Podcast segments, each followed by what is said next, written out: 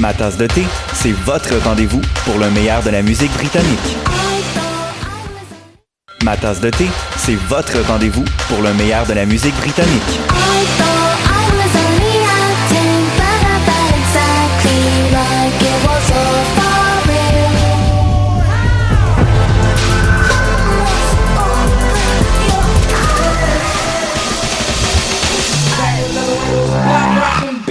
Direct tous les jeudis dès 20h ou en tout temps en podcast sur le choc.ca et sur Spotify.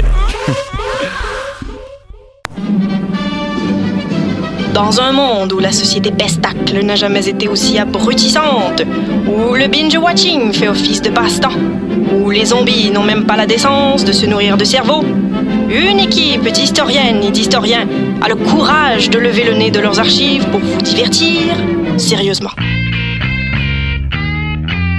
Histoire de passer le temps, vendredi 16h sur choc.ca.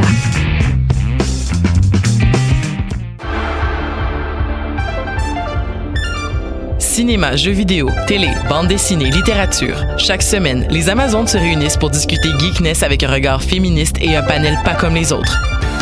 Parce que la culture geek, c'est pas juste un boys club. Rejoignez-nous tous les mercredis dès 11h sur choc.ca.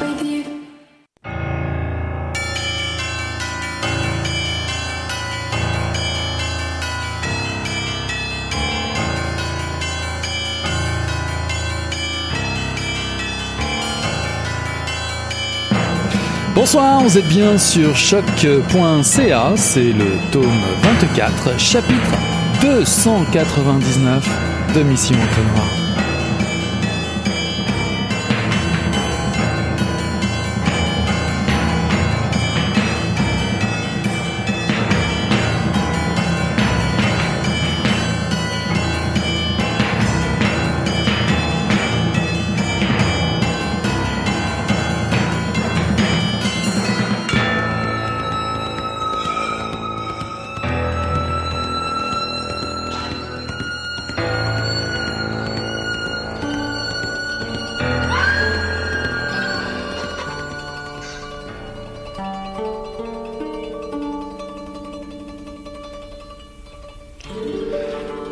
Existe des endroits pour mourir. Ailleurs. Il existe des moments hors du temps. Sakura, les cerisiers en fleurs. Elle est logée dans un monastère près d'un temple à quelques kilomètres d'Okinawa. Tous les jours, elle marche dans le vaste jardin et s'assoit au pied d'une statue de Bouddha. Ici, on la laisse tranquille. Elle y égrène ses journées entre méditation et douce agonie. Elle contemple le spectacle. Les cerisiers s'étalent sans fin devant elle. Les fleurs blanches, roses, rappellent la pesanteur. Plus elle les regarde, plus elle se sent appartenir au paysage. Puis une bourrasque fait tomber un premier pétale. Avril ne cligne pas des yeux jusqu'à ce qu'il touche le sol. Un autre coup de vent frappe, plus violent cette fois. Un, deux, trois pétales se détachent et ensuite c'est le grand déchirement, la tempête. Sakura Fubuki. Soufflée par tant de beauté, c'est à ce moment précis qu'elle disparaît. Sans témoin. Sur son visage, un calme absolu. Une lumière et le sourire de Bouddha qui efface tout.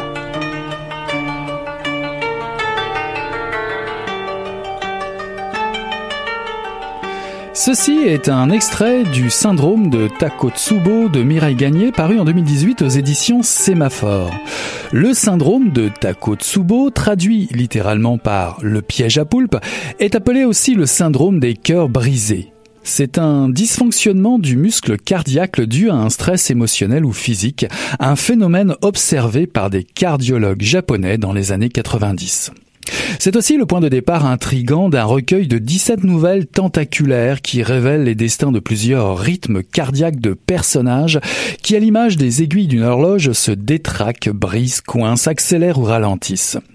Et si pour certains, certaines, le pire reste à venir, d'autres font acte de résistance. Si les uns se croient pris au piège, les autres sont en quête d'espoir. Bouleversante, baroque ou extravagante, la poésie qui file sur le métier des nouvelles de l'autrice trace des courbes sur la page, comme ces milliers doigts blanches qui se feraient un chemin vers chez elle.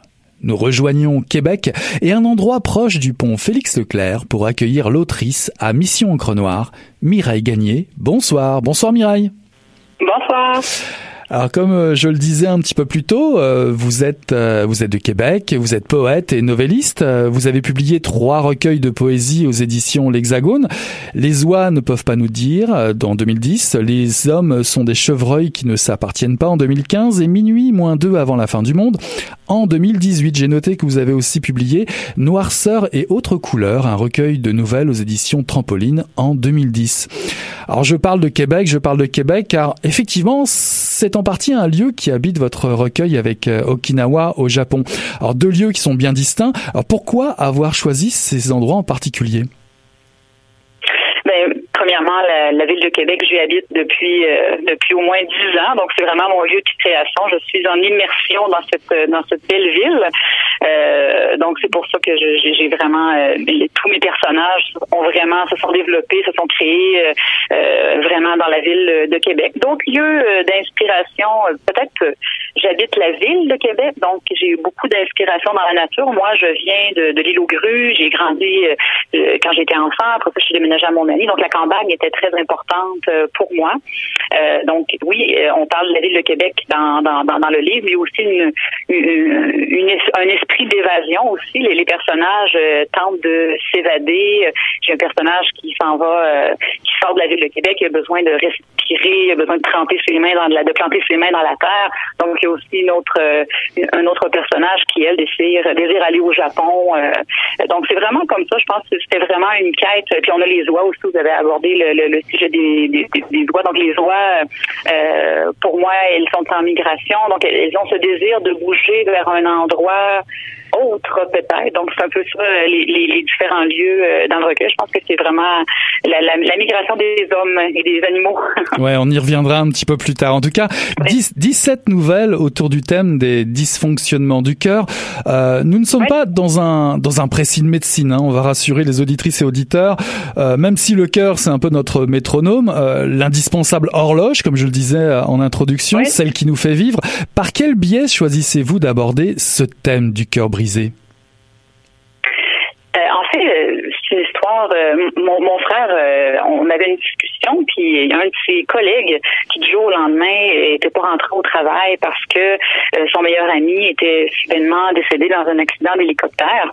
Puis mon frère m'a dit, ben mon collègue a eu le syndrome du cœur brisé. Puis le syndrome du cœur brisé, j'ai dit, mais, mais mais qu'est-ce que c'est vraiment? Donc j'ai fait j'ai fait des recherches pour comprendre vraiment euh, c'était quoi? C'est vraiment la trame narrative euh, du recueil. Donc tous les personnages qui à un moment ou un autre euh, ont le cœur qui flanche. Effectivement, c'est une ligne directrice. Donc c'est pas tout n'est pas focusé médicalement sur comment le cœur flanche puis tout ça, euh, mais c'est vraiment la ligne directrice. Puis je me rappelle à l'époque quand mon frère m'avait parlé de, cet, événement-là de vie, euh, je m'étais dit ah j'ai quelques nouvelles déjà décrites et le cœur était quand même un symbole du matériel pour moi qui était très intéressant. J'avais quelques nouvelles déjà décrites qui euh, étonnamment avaient un fil conducteur sur, sur le cœur. Donc je me suis mise à adapter vraiment ces nouvelles-là. Puis tout à coup je me suis dit ah mais ça semblait les les personnages se créaient automatiquement en cours de route. Là, je voyais vraiment le, un matériel très puissant que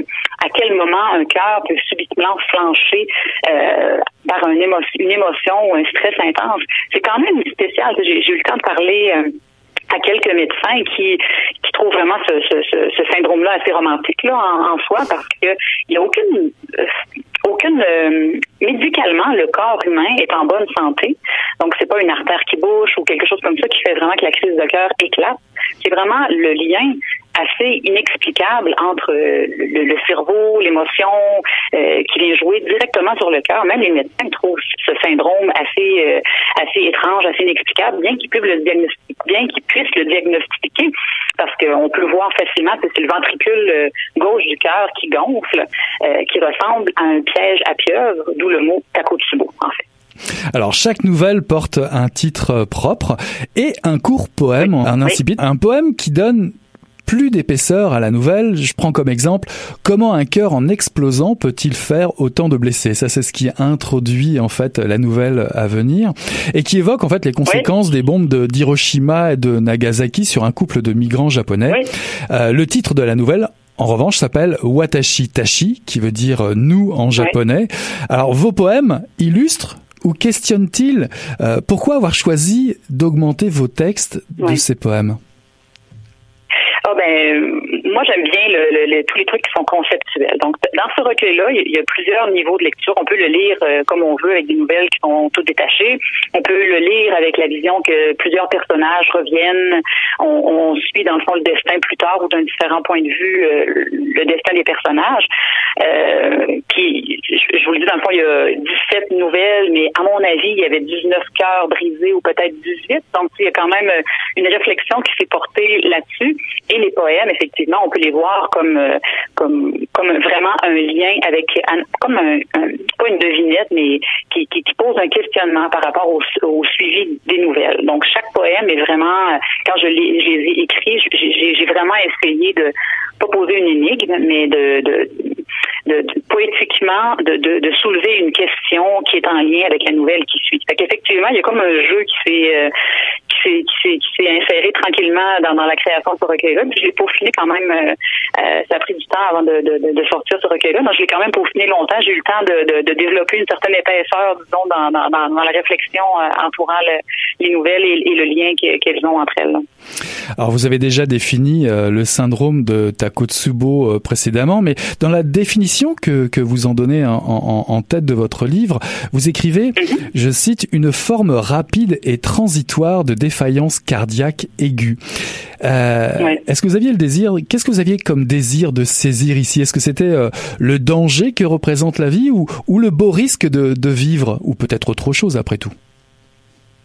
Ben, je pense que ce que je voulais, ce que le, recueil soulève en fait, c'est toute l'effervescence de vivre euh, que l'on que, que, les gens ressentent présentement. Donc, on est vraiment, euh, c'est très rapide, on travaille, on va à l'épicerie, on fait le lavage, on est tout le temps en mode technologie aussi. Donc, c'est vraiment quelque chose. Euh, la vie passe vite.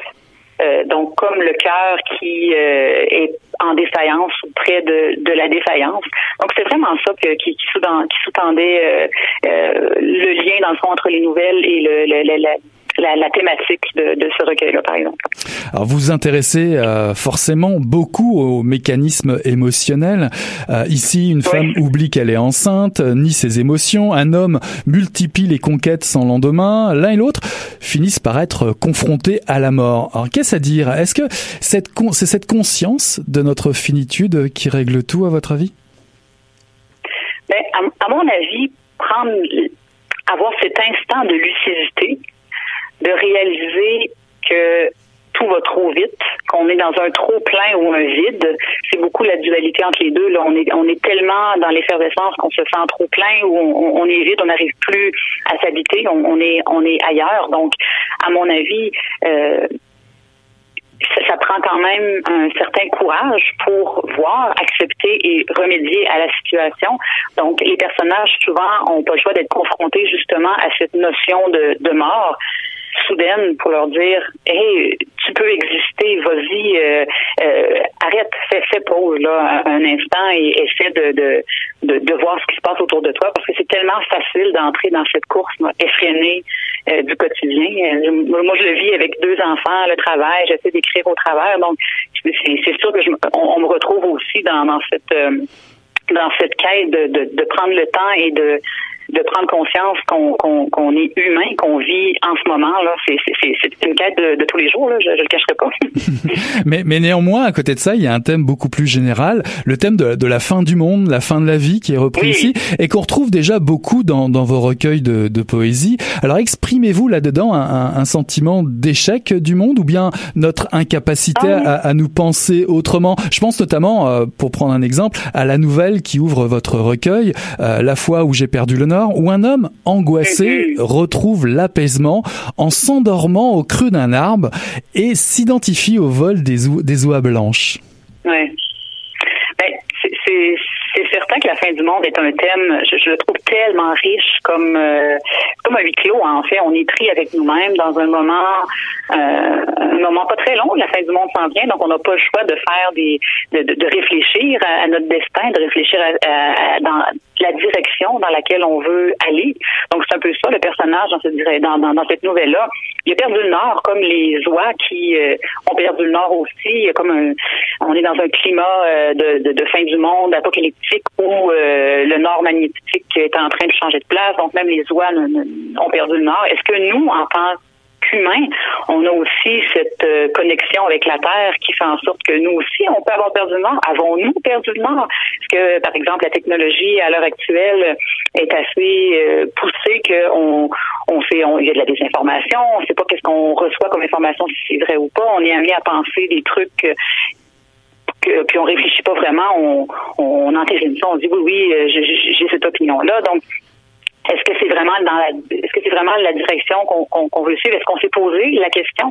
C'est un peu ça dans la nouvelle. Tu sais, l'homme, euh, il sait bien que les oies, tout le monde parle de ça à la radio, les oies ont pas migré, qu'est-ce qui va se passer? Tous les chercheurs euh, réfléchissent, est-ce que ça va est-ce que ça va avoir une incidence sur l'homme, par exemple? Puis, lui, il se détache de ça, il, il, il essaie juste d'utiliser ses sens. Là, on s'entend, il, il, il, a pas de son GPS fonctionne plus, comme le Nord est parti. Donc il essaie de se dire mais où je vais? Puis il est même pas capable de s'orienter pour euh, se rend sortir de la ville. Il va, il essaie de retrouver son instinct. Puis la seule chose qu'il voit à un moment donné, c'est que les oies, elles, ont retrouvé, ils ont retrouvé le nord. Là, elles, migrent de nouveau après un long moment d'attente. Et toute cette émotion, euh, l'homme la ressent et c'est sûr qu'il se pose la question. Et moi, où je vais C'est sûr que c'est pas une question facile euh, actuellement, effectivement. Puis la fin du monde, elle est là, on la sent présente, euh, elle n'arrivera peut-être pas, mais c'est peut-être le moment de se dire euh, qu'il faut faire quelque chose, que l'homme peut faire quelque chose en ce moment, arrêter toute cette effervescence, cette rapidité-là et avoir une réflexion humaine sur ce qui se passe, sur la vie, sur son destin aussi. Là. Alors peut-être que si l'on cherche des réponses, euh, une des pistes que vous proposez, vous en parliez euh, tout à l'heure, c'est peut-être un retour vers la nature, en tout cas retour vers l'écoute, vers une certaine nature, parce qu'elle est présente sous différentes formes dans, dans, votre recueil. Les oies blanches, on en parlait euh, il y a quelques instants. Le bonsaï ailleurs, qui rattache un père à, à son enfant. Des fleurs de cerisier dans un temple japonais, qui dans un grand déchirement une tempête, euh, ce que ce que vous appelez la Sakura Fubuki, qui permet de quitter mm-hmm. qui de, permet de quitter le, le monde serein. Le cœur le cœur est un muscle social qui a besoin de tisser des liens. Avons-nous oublié ce dialogue avec notre environnement? Avons-nous ou oublié nos racines, selon vous? Hmm, C'est une très bonne question. Moi-même, pour vivre en ville, euh, je me dis souvent, euh, pourquoi ne pas euh, pourquoi ne pas habiter euh, à la campagne? Qu'est-ce qui nous en empêche euh, vraiment? À travers cette quête de la nature, il y a aussi cette quête de la profondeur en soi, là, à savoir, tu sais, quand on coupe avec la nature, je crois qu'il est peut-être plus difficile d'avoir un accès vers l'intérieur de soi.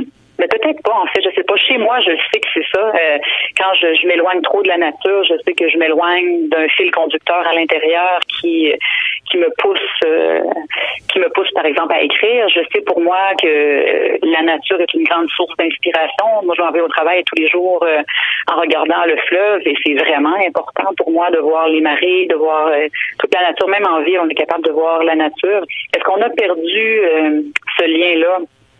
Je sais pas. Je pense que c'est quelque chose qu'il faut cultiver, qu'il faut prendre le temps de cultiver. Alors en quatrième de couverture, en présentation euh, du recueil, on parle de nouvelles tentaculaires. Alors pas seulement du fait du syndrome en tant que tel, du syndrome de Takotsubo, ou que le couple de vieux japonais soit surnommé ainsi. Il y a des liens fragiles qui relient vos histoires mhm. et vos personnages, qui donnent un portrait composé, riche, des angles inédits sur certains ou certaines de, de, vos personnages. par exemple, Tenchi, Tenchi qui refuse la grossesse ici, puis se retrouve ligoté l'instant d'après, ligoté de bonheur par son amant ailleurs, dans une dans une séance de bondage. Henri, arrogant et cruel ici, se retrouve plus loin démuni sur le bord du pont Félix Leclerc. Est-ce que vos personnages finalement retrouvent un, certain équilibre d'une histoire à l'autre ou pas du tout? Je crois oui, j'essaie toujours qu'il y ait beaucoup de lumière dans, dans, dans, dans ce que j'écris. Euh, donc, je crois qu'il y arrive. Puis le fait d'avoir justement mis des nouvelles tentaculaires, il y a du début jusqu'à la fin, il y a quand même une, une évolution dans les nouvelles. Je veux pas euh, vendre de punch, mais à la fin, euh, il y a quand même une ouverture. Le dernier poème dit ne brise pas. Est-ce qu'il veut, est-ce que ça veut dire que le cœur ne brise pas dans cette nouvelle-là? Ben ça, c'est à vous de, de, lecteur en fait de, l'analyser. Euh, mais oui, je sais vraiment qu'il y a de la, de la lumière et à mon sens, les personnages euh, ont ce besoin de retrouver un équilibre et je crois qu'ils le, qu'ils le retrouvent en partie, du moins, euh, ça, les, ça, ça, ça, les oblige à, avoir une transformation certaine, du moins, de l'intérieur. Alors dans, dans les liens, il y a plusieurs liens euh, euh qui peuvent se faire euh, à, travers les liens du cœur, j'ai envie de dire, mais en tout cas dans la métaphore du, du cœur brisé, il y en a un, euh, l'héritage, que l'on retrouve ici ou là sous, sous la forme du legs, un père chasseur, avare de ses paroles, de son vivant, qui lègue qui lègue finalement beaucoup plus euh, dans ses silences et sa passion. Euh, c'est la même chose d'ailleurs pour ce père et son bonsaï, un, un père qui se prend pour un bonsaï d'ailleurs. Un, un, arbre, le bonsaï c'est un arbre luttant contre le vent. Cet homme lutte contre sa peur de la mort et finalement l'un et l'autre, ces deux hommes, bah, néanmoins sont des passeurs à leur manière. Alors à votre avis, comment ou que transmettent-ils? J'avais pas euh, eu cette réflexion sur mon recueil. C'est très bien ce que vous amenez dans cette lecture. Effectivement, il y a, il y a une notion de l'éternité pour moi est quand même euh, un sujet euh, que je trouve aussi un, avec du très beau matériel là, en, poésie notamment. J'avais j'ai quand même écrit mon premier recueil, c'était beaucoup sur sur ce sujet-là. Donc il y a quelque chose dans la passation, dans l'héritage qui fait que on, même si on meurt, il y a une certaine éternité avec l'enfant. Euh, c'est un peu ça, dans le fond, l'homme qui est dans sa quête euh, euh, du bonsaï. Là, dans le fond, lui, ce qu'il veut, c'est il a peur de mourir, mais il s'est pas rendu compte qu'il a fait des enfants et que ses enfants seront son héritage. Effectivement, seront seront du moins éternels s'ils ont d'autres enfants. Fait que oui, il y a cette notion, euh, cette notion-là, et au-delà de, de l'humain, de la technologie, euh, euh, en fait, l'homme qui est, est comme pas envahi, mais qui, qui, a perdu le contrôle de la technologie, est-ce que il y, aura, a pas une notion d'éternité là-dedans, cette bataille-là, l'homme versus la machine? Oui, il y a vraiment quelque chose. Qu'est-ce qu'on lègue, effectivement? Plus loin, euh, le cœur se fait euh, vengeance. Une jeune femme se prénomme euh, Zléa, comme l'accord de libre-échange, contraction de, de, Zoé et Léa. Là, on, on vend pas trop de punch là-dessus. en tout cas, cette jeune femme se, se rebelle contre, contre sa condition, comme le fait finalement un autre personnage comme quoi vos nouvelles se répondent. Euh, Tenshin, fois de plus, qui, qui a l'atout la famille riche, l'époux modèle, et qui elle aussi se rebelle contre le rôle qu'on veut lui faire jouer. Alors quelle est cette fêlure Quelle est cette fêlure qui s'installe dans ces vies? Qu'est-ce qui fait dévier le cours tranquille des choses? Hmm. Encore une fois, très bonne question. Le, en fait, souvent, j'ai l'impression que ces personnages ne savent pas qu'ils sont sur un grand point de déséquilibre. Elles le sentent, mais elles n'arrivent pas à mettre le doigt sur cette fêlure-là. J'ai l'impression que plusieurs événements les amènent à constater qu'elles ne sont pas en équilibre du tout. Et effectivement, elles, elles tentent, euh, elles tentent de s'en sortir. Puis il y a un lien aussi avec la dernière nouvelle qui, à mon sens, euh, fait le lien entre tout, entre tout le recueil. Euh, cet homme des temps, donc avec les technologies, qui est sur un pont un moment donné en équilibre, puis qui regarde tout cet équilibre, tout cet équilibre parfait, la nature, en fait, de ce qu'on voit à l'extérieur et qui est en confrontation avec le, très grand déséquilibre qu'il vit et que, effectivement, que Léa vit et que Tenchi vit, euh, tout est une notion vraiment euh, de, trouver le juste équilibre. Effectivement, c'est bien vu. Alors il y a deux autres sujets formidables parce que comme ça on a l'impression que les nouvelles coulent d'elles-mêmes. Il y a, il y a des moments où finalement votre lectrice ou votre lecteur peut avoir des coups au cœur parce que vous l'emmenez ou vous les emmenez sur des sujets un petit peu plus particuliers. J'ai même envie de dire quasiment abstraits. J'ai vraiment apprécié ces, ces, nouvelles que j'aimerais intituler. Euh, c'est ce que j'avais noté les, les cœurs voraces ou les cœurs rouge. Euh, je parle des nouvelles euh, parlant du cœur du bourreau et le cœur assassin. Il y a une jeune femme qui est condamnée euh, et qui découvre l'apaisement dans les yeux de son exécuteur. Et vous abordez le cœur muet d'une personne transgenre. et enfin aussi un, un homme au cœur tellement passionné par l'écriture, euh, qui veut écrire sur à peu près toutes les surfaces, une obsession euh, complètement ah folle, euh, qui va même le pousser, pourquoi pas, jusqu'au crime. Mais là, là, on ne vend pas le punch. Alors le cœur, le cœur ici, le cœur, se fait-il torture Se fait-il torture sur le cœur ici? C'est une très bonne question. Euh, ces nouvelles-là, en fait, moi, mon, mon recueil, je, je, l'ai écrit en pensant que c'était de 1990 à 2150 dans le temps. Donc, dans ma tête, il y a un certain moment, pas très loin d'ici, sûrement dans le futur un peu, où quelque chose a basculé.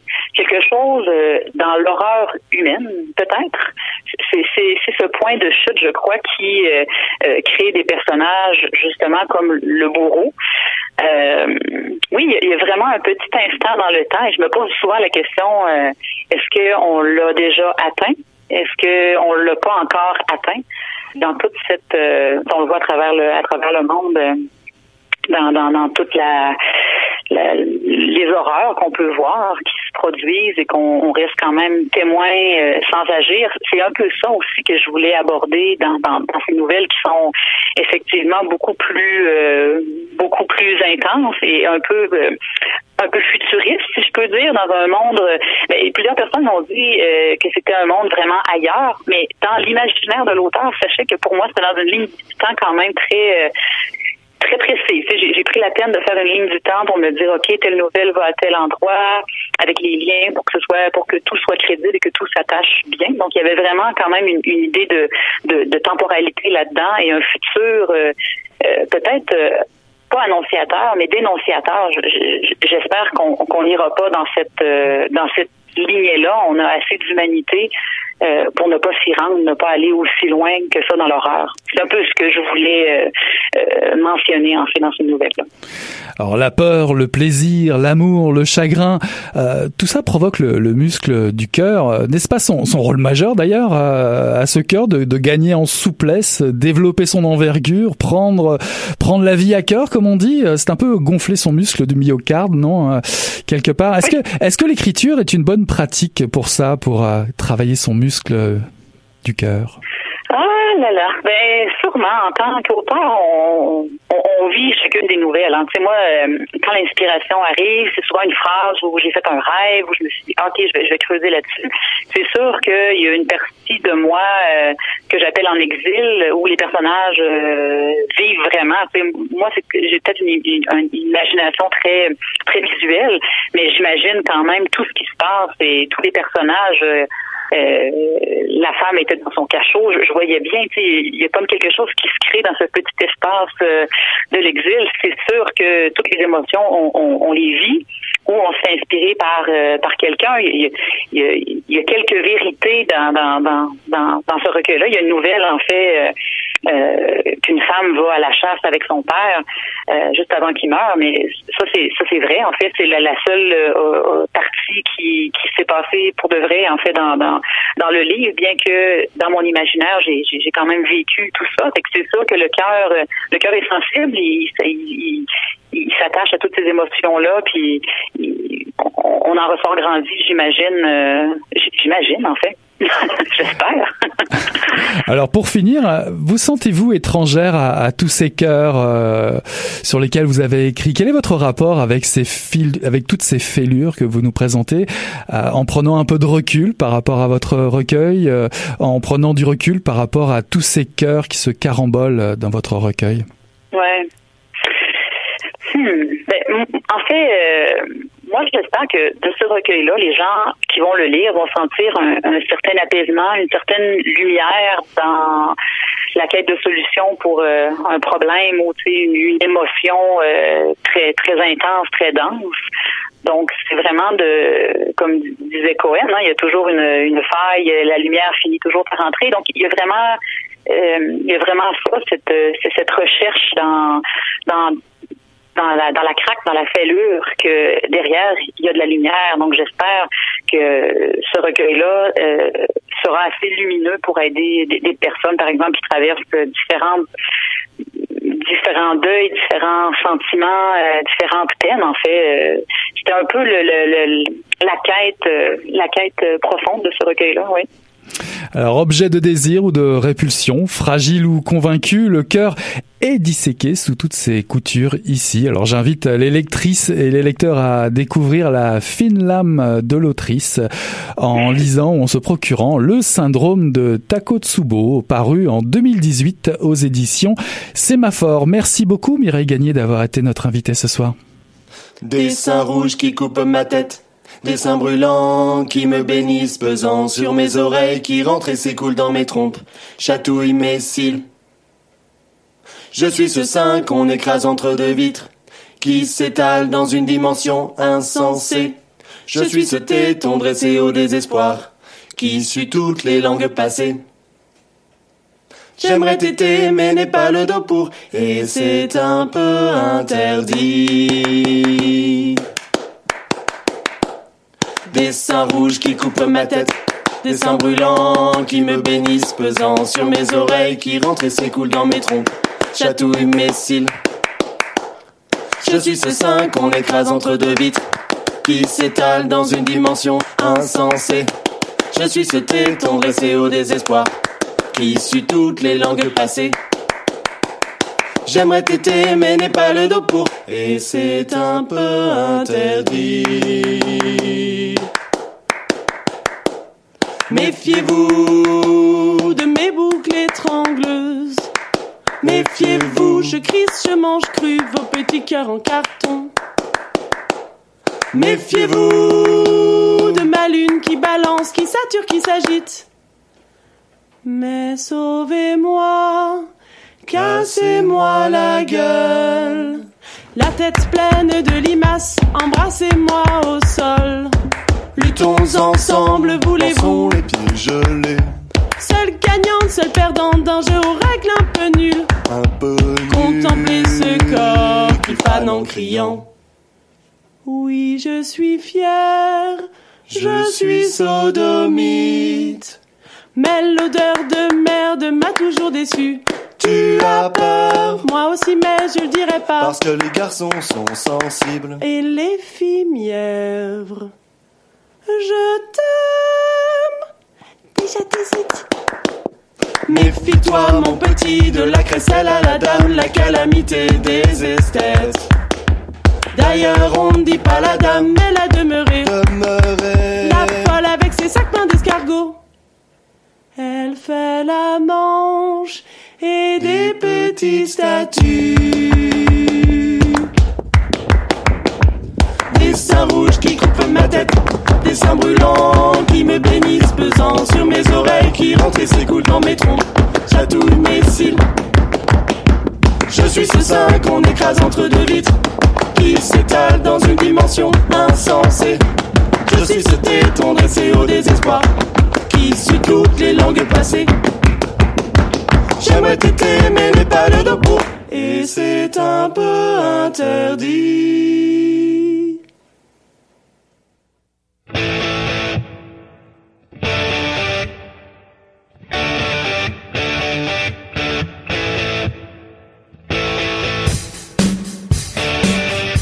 Sais pas pourquoi le bon Dieu l'a mis sur mon chemin, et encore moins pourquoi nos chemins se sont croisés ici, à Sainte-Anne-les-Bains, là où il y a nulle part où s'enfuir, sinon dans sa cellule. Et encore, hein, on est alors pris avec soi-même. Et le bon Dieu sait bien que c'est horrible pour des gars comme nous. Et c'est sûrement pour ça d'ailleurs qu'il nous a tous confinés ici, les uns à côté des autres. Des Haïtiens avec des Italiens, des Chinois avec des Indiens, des gros avec des maigres, des tatoués avec des percés. Parce qu'il n'y a rien de pire que d'être pris tout seul avec soi-même dans sa cellule à Sainte-Anne-les-Bains. Du coup, on apprend à parler la langue de l'autre, à se connaître dans la distance de l'autre c'est Babel à l'envers parce que, bien que tout nous oppose, on finit par trouver une langue commune. Mais Franqueur, hein, Franqueur. Franqueur s'opposait encore plus à chacun d'entre nous parce qu'ailleurs que dans le confinement obligé de Sainte-Anne-les-Bains, on ne se serait jamais parlé. Parce que, sans obligation, nous serions restés sur des highways parallèles, condamnés à ne jamais nous rencontrer. Et si je ne sais pas pourquoi le bon Dieu me l'a mis, lui, entre les pattes, je sais qu'à l'intérieur de la cage à baraque, c'est à l'entretien qu'il a été affecté. Hmm. Et parce que le hasard est une vieille salope qui joue des tours de cochon, c'est moi, moi, que Marcel a désigné pour être jumelé avec. Ah, pourquoi moi? J'ai protesté. Pourquoi pas Dumbo ou Frankie Boy ou...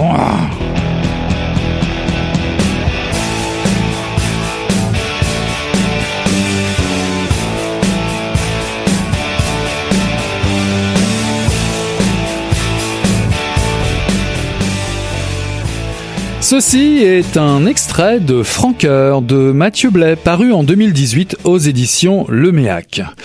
Même si j'ai beaucoup de défauts, je suis un fou d'orgueil. Si on touche à mon orgueil, je suis capable de tout. Un homme parfait, ça n'existe pas. Il faut prendre le bon et le mauvais. Qu'on ne me reproche pas de ne pas être sincère. Ce que je dis en général, je le fais. Je ne le fais pas pour me faire une cote et je mets ma vie en balance. Je ne suis pas un justicier, je suis un type révolté qui vit sa révolte. Un extrait de L'instinct de mort de Jacques Messrine, le criminel français, l'homme aux mille visages, qui fut l'ennemi numéro un en France dans les années 80, est en citation aux côtés d'une autre de Christian Mistral. L'instinct de mort, ce livre, occupe l'esprit de Maxime Franqueur, qui est mis en dedans pour avoir défoncé le local des Hells Angels à Sorel avec un camion citerne. Autant dire qu'il y a un contrat sur sa tête en prison.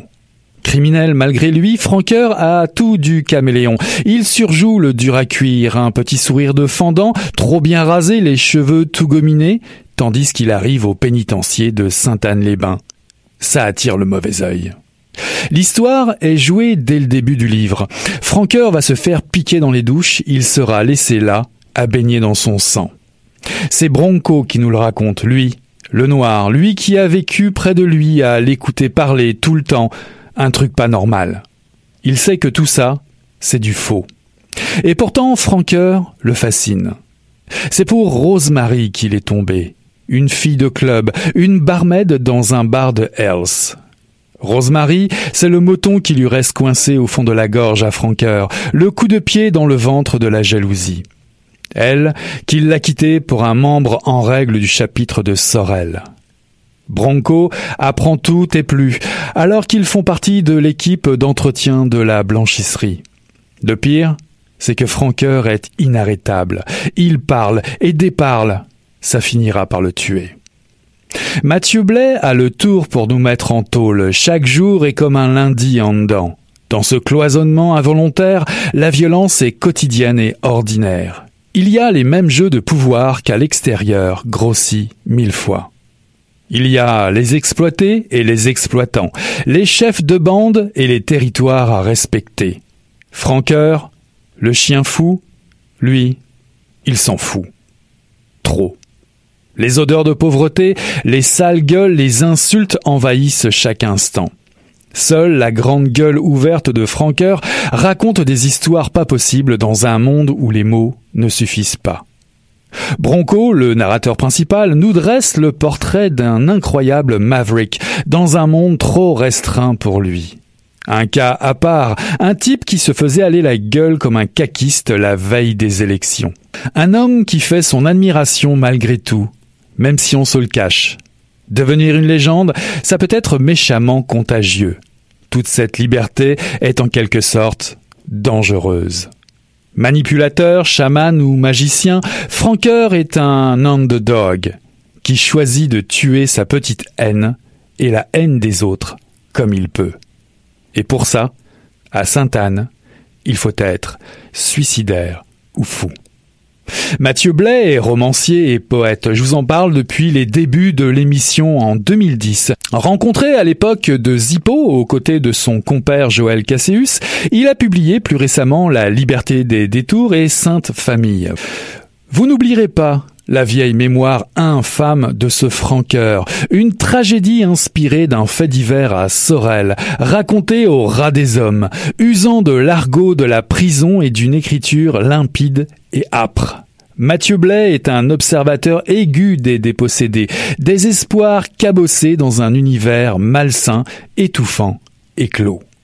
S'il y a une chose qu'on lui piquera dans cette poésie sèche, c'est l'amour inconditionnel, brutal, de Franqueur, celle qui déclenche tout, les plus belles fleurs de son imagination. Franqueur de Mathieu Blais, paru en 2018 aux éditions Le Méac.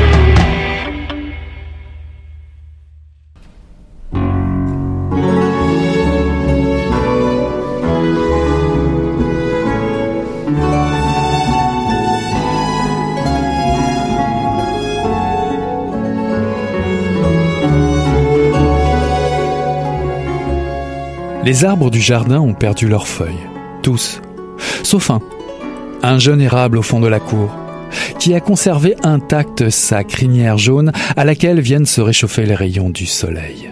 C'est un petit incendie qui brûle là, frémissant au gré du vent, défiant la froidure qui approche, indifférent au présage silencieux des autres arbres dont les branches décharnées ressemblent à des tisons noircis. Les corbeaux s'en tiennent loin. Rien ne vient troubler sa splendeur mordorée. L'érable suspend ses lampions à mi-ciel. Mais qui a besoin des vitraux d'une église quand il a un tel arbre dans son jardin? Celui-là sera bien vivant jusqu'à l'hiver. Quand les autres dormiront de leur profond sommeil végétal, ses feuilles continueront de faire briller les étoiles aux longues nuits de décembre. Orion, elle sait le reconnaître depuis qu'elle est enfant. Sa taille fine de sablier, son chien qui court loin, loin devant. Elle a depuis longtemps décidé que ce sera sa prochaine maison. La Bible est pleine de mystères insondables. L'esprit humain est bien faible. Mais il est une chose qu'Émilie comprend sans mal. Éden était d'abord un jardin. L'hiver passe comme un rêve.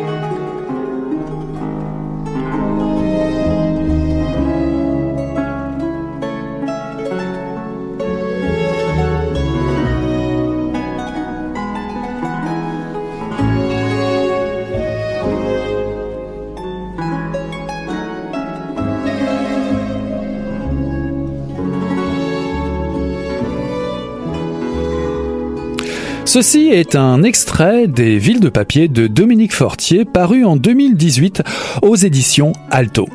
Emily Dickinson est née en 1830 à Amherst dans le Massachusetts entre Albany et Boston. Née dans une famille aisée, considérée comme une excentrique par le voisinage, la dame en blanc demeure une énigme encore aujourd'hui. Elle a passé les dernières années de sa vie recluse, allant jusque refuser la publication de sa poésie. Seulement une dizaine de ses poèmes ont été publiés de son vivant, voire de façon anonyme. Pourtant, tout le monde s'entend pour reconnaître en elle une des autrices les plus importantes du XIXe siècle. Dans le sixième livre de Dominique Fortier, Émilie est une ville toute de bois blanc au milieu de prairies de trèfle et d'avoine. Elle vit au rythme des saisons, picore sa nourriture à l'écoute du merle. Son jardin bruisse des murmures des fleurs. Pendant des années, elle rapportera des agates blanches en revenant de ses jours à la mer, ou bien, ou bien est-ce l'autrice elle-même?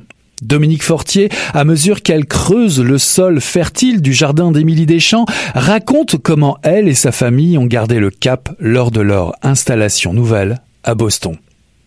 Émilie trouve le monde compliqué et noir. Elle l'observe de sa fenêtre et décide de le recréer à la lumière de ses poèmes. Ce ravissement, qui l'envahit à chaque fois, à chaque regard vers l'extérieur, lui procure des émotions qui échappent tellement aux autres. Ville de papier explore ce monde de l'intérieur à travers les livres et les territoires intimes d'Emily Dickinson. Dominique Fortier peint ici un portrait délicat et vibrant, nourri, cultivé à même certains épisodes de la vie de la poète ou d'extraits de sa correspondance. Dominique Fortier nous emmène en voyage à travers le temps, nous tâcher d'encre à écosser des petits pois, à désherber les plantes, à sentir l'oie dans la plume qui gratte la page blanche de la poète. Ce livre intrigue par la liberté totale que s'octroie Émilie. Vivant seule, une solitude pleine, inspirante, capricieuse et imprévisible, une vie d'écrivaine qui se crée un monde pour elle seule. Une vocation en quelque sorte. Ce choix captive Dominique Fortier. Emily Dickinson ne vit pas en reclus, elle vit les choses plus intensément de l'intérieur, une méditation éclairée qui lui ouvre une autre dimension sur le monde.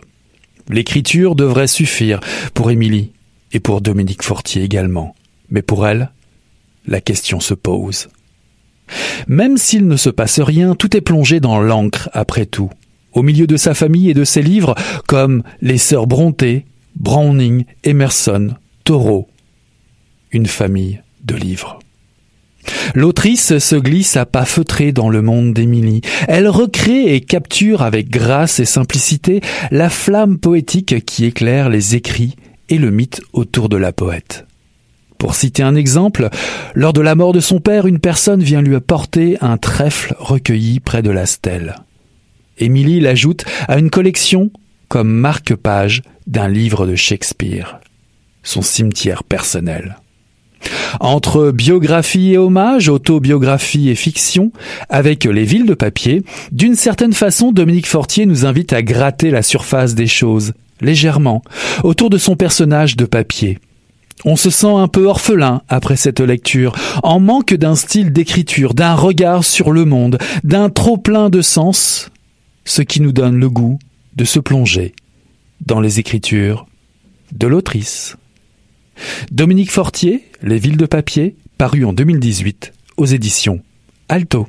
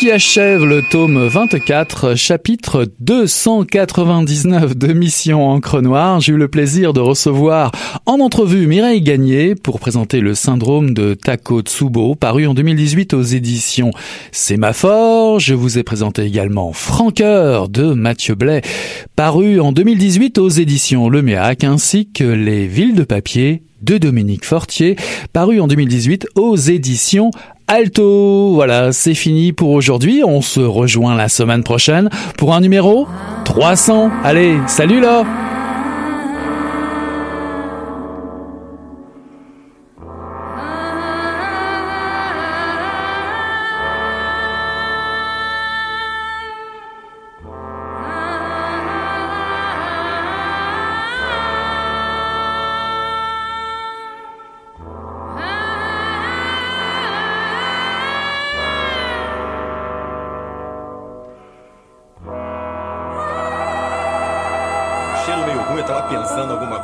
e fedeu, acho que. Mas o negócio tava bom, bicho. O negócio tava bom, só quando ele tava tão entupido. Gostoso! Quem diria, hein? Greta Garbo acabou de irajar, hein? É, mas eu tava falando pra você, né? Depois que eu passei a me sentir, aí o negócio ficou diferente. Jorjão! Vai, garoto! Fala a verdade. Isso tá bom. Não. Cadê a cerveja que eu não sei? Ô, Ciro, tira a mão do meu bolso. Agora um arame, um arame ia pegar dentro, ia pegar um gordurame depois, um arame não ia